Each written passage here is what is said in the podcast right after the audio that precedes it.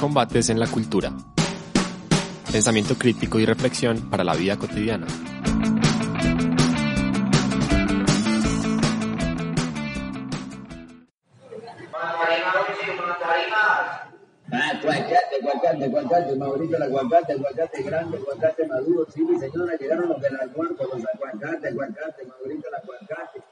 Llamo la papaya, sí, llegó la papaya, papaya grande, Maurito, la papaya, papaya.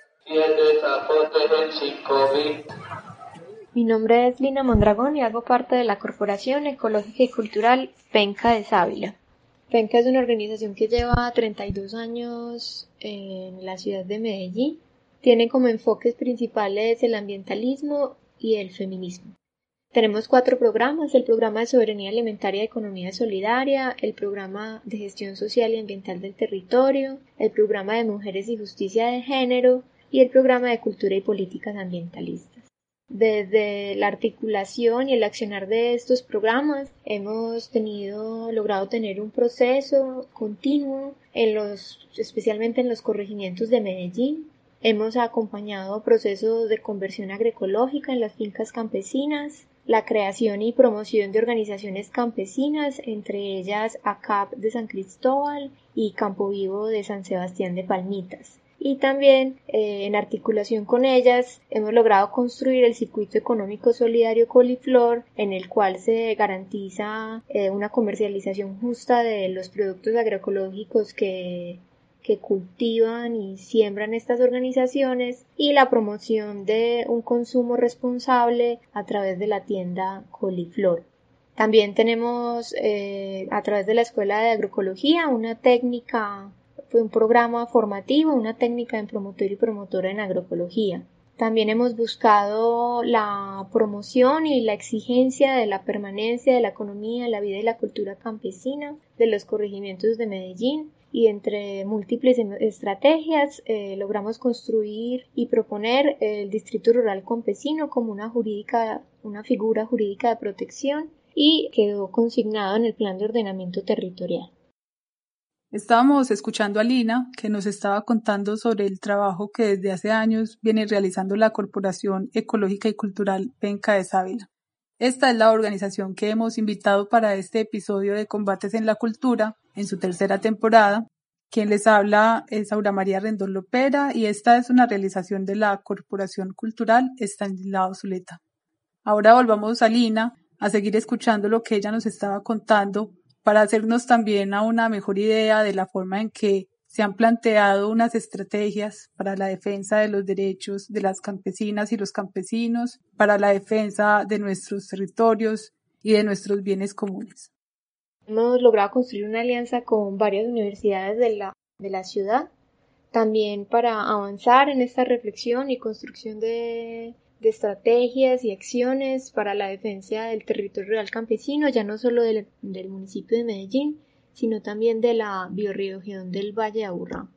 Con las mujeres campesinas y rurales se ha constituido ya hace 12 años la Red Intercorregimental de Mujeres. Este grupo de mujeres han hecho acciones hacia la exigibilidad de, de sus derechos como mujeres rurales y campesinas, también eh, acompañamos a la red, la, la red AJIC, que es la red ambiental y cultural y juvenil intercorrigimental, que son los jóvenes de la ruralidad que, que buscan estrategias para poder continuar en, la ruralidad y en la protección y en la defensa del territorio. También acompañamos acueductos comunitarios a la gestión comunitaria del agua en distintos municipios de Antioquia, promoviendo organizaciones de carácter municipal, departamental y confluimos en la Red Nacional de Acueductos Comunitarios de Colombia. Desde todo el accionar de la corporación, lo que buscamos es tratar de garantizar procesos en el tiempo a través de la organización, la democracia, los principios desde la ecología política, la economía solidaria, los derechos humanos, los derechos colectivos y del ambiente.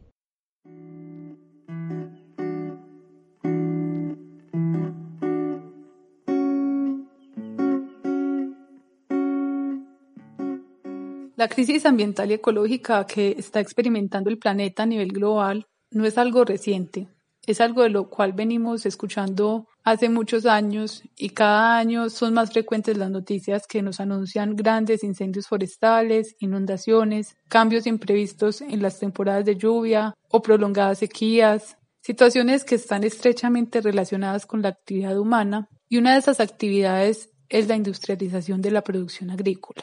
Una producción que desde mediados del siglo pasado se empezó a implementar como la Revolución Verde, un modelo que buscaba supuestamente acabar con el hambre en el mundo a partir de la estandarización de las semillas de algunos granos como el trigo, el maíz y la aplicación de pesticidas, la siembra de monocultivos. Este tipo de producción, este modelo de producción agrícola, como no venía acompañado de una distribución equitativa y justa de, de esa producción, no logró acabar con el hambre y además generó impactos muy negativos en los suelos, en la diversidad de, los ecosistemas que se desarrollaban bajo los modelos tradicionales de, de la siembra, de la cosecha, y afectó seriamente también a las comunidades campesinas que habitaban los territorios donde se empezó a implementar.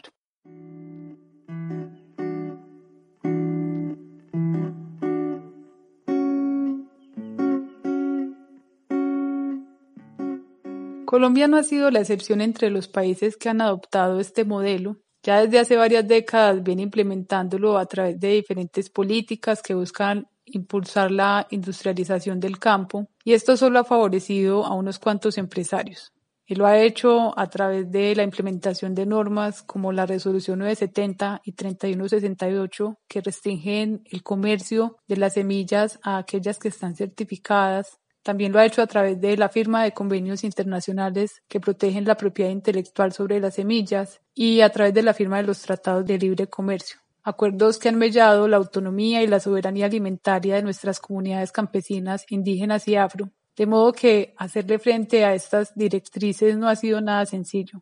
Cualquier propuesta organizativa que busque hacerle resistencia a las formas de dominación hegemónica debe encontrar las propias maneras de desarrollar sus proyectos si quiere conservar sus principios y su autonomía. Javier Márquez, cofundador de la Corporación Ecológica y Cultural Penca de Sávila, nos comparte lo que ha sido la experiencia de la corporación en eso de resistir por más de 30 años como organización que trae una propuesta alternativa para nuestro campo. Nosotros hemos desarrollado una línea de trabajo que siempre va de lo local a lo, a lo global, por decir de alguna manera. Es el anclaje pues en un territorio y el trabajo de manera integral con su población, ya sea pues asentada en la cuenca, en la comunidad campesina o los jóvenes también pues fundamentalmente rurales o las mujeres rurales, en función pues de esa relación población-territorio y construcción pues social y ambiental de los territorios, lo que nos lleva a vivir procesos. Cuando hablamos de procesos hablamos de, de un enfoque de trabajo de mediano y largo plazo en la defensa de los bienes comunes, del territorio, del ambiente. Y se van acumulando procesos porque desde allí se hace incidencia política, incidencia en decisiones que favorezcan la calidad y el bienestar de la vida de, la, de las comunidades pero pueden truncarse por falta de voluntad política ante las decisiones de gobernantes o inclusive pues de el sector privado que pueden dar al traste con acumulados alcanzados por las comunidades en procesos de larga duración. Entonces, una ausencia pues de una voluntad política, una ausencia de una perspectiva política de construcción de país, de soberanía, de democracia, en un contexto pues como el colombiano nos hace vivir permanentemente la incertidumbre.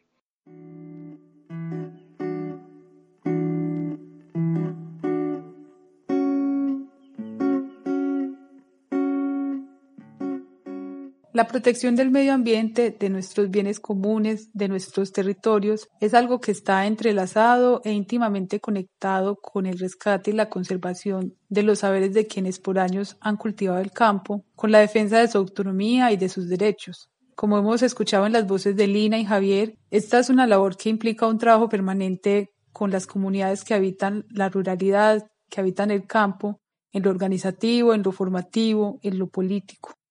Ahora escuchemos a Vanessa Sierra, Armando Cano, Mariana Soto y Héctor Lugo, que hacen parte de Penca, como podemos llamar a la corporación también por cariño, quienes nos permiten ampliar la mirada sobre lo que la organización viene realizando y los sentidos que para ellos y ellas cobra.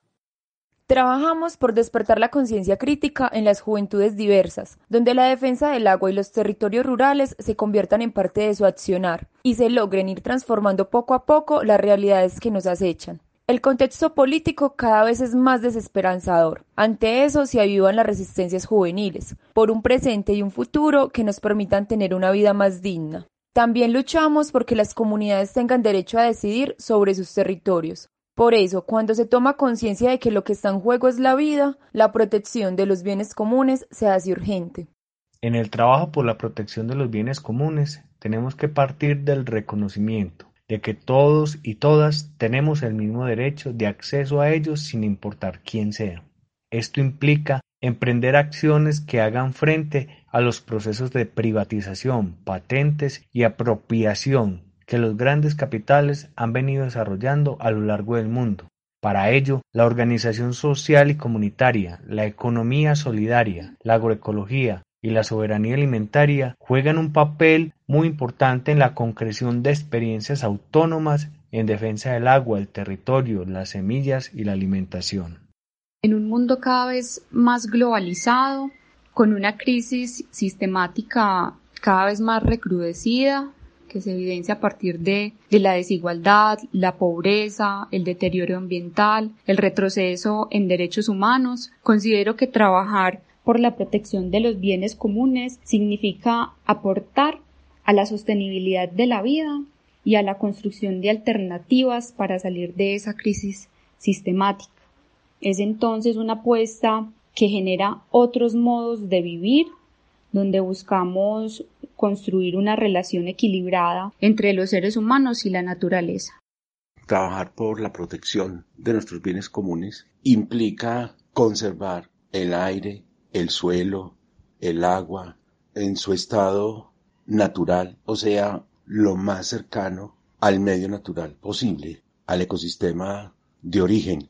En este caso, el estado natural es una garantía de permanencia, de disponibilidad, de bienestar, de esos bienes comunes. De otra parte, la autonomía sobre ellos remite a un espacio que inmediatamente se constituye en territorio, nación y hace un balance de su disponibilidad según las necesidades de los seres vivos en ese territorio.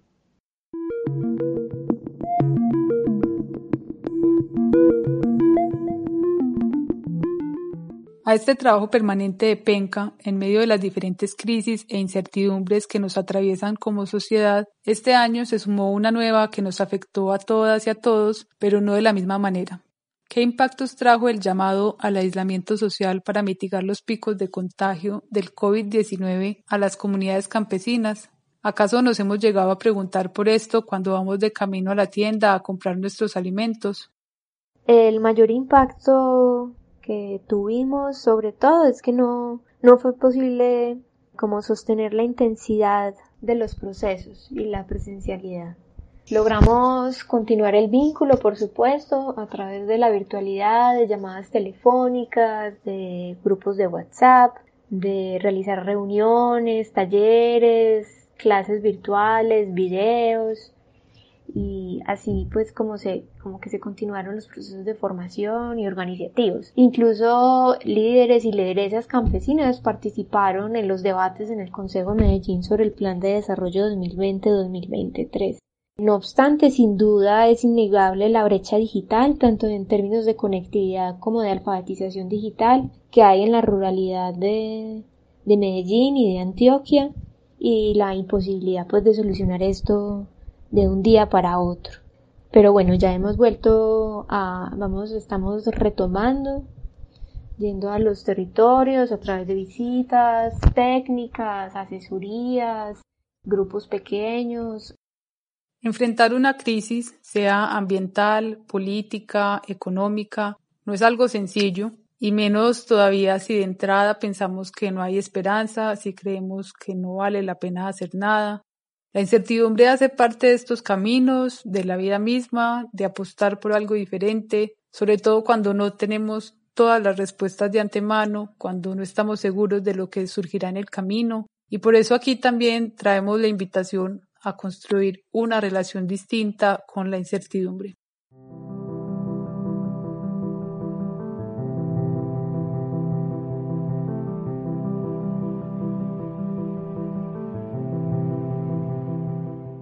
Estar en incertidumbre y asumir la incertidumbre es precisamente darle lugar al nacimiento de la interpretación compleja, de la comprensión del mundo como un mundo de interdependencias y en el que no hay que comprenderlo todo como lo ha pretendido el patriarcado y el capitalismo como condiciones de la dominación de la naturaleza, de la explotación de los mismos seres humanos, de la subordinación de las mujeres.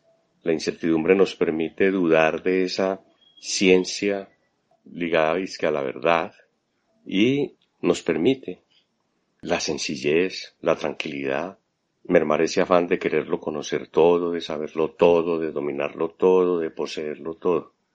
Eh, y está muy vinculado con el principio de precaución y de responsabilidad.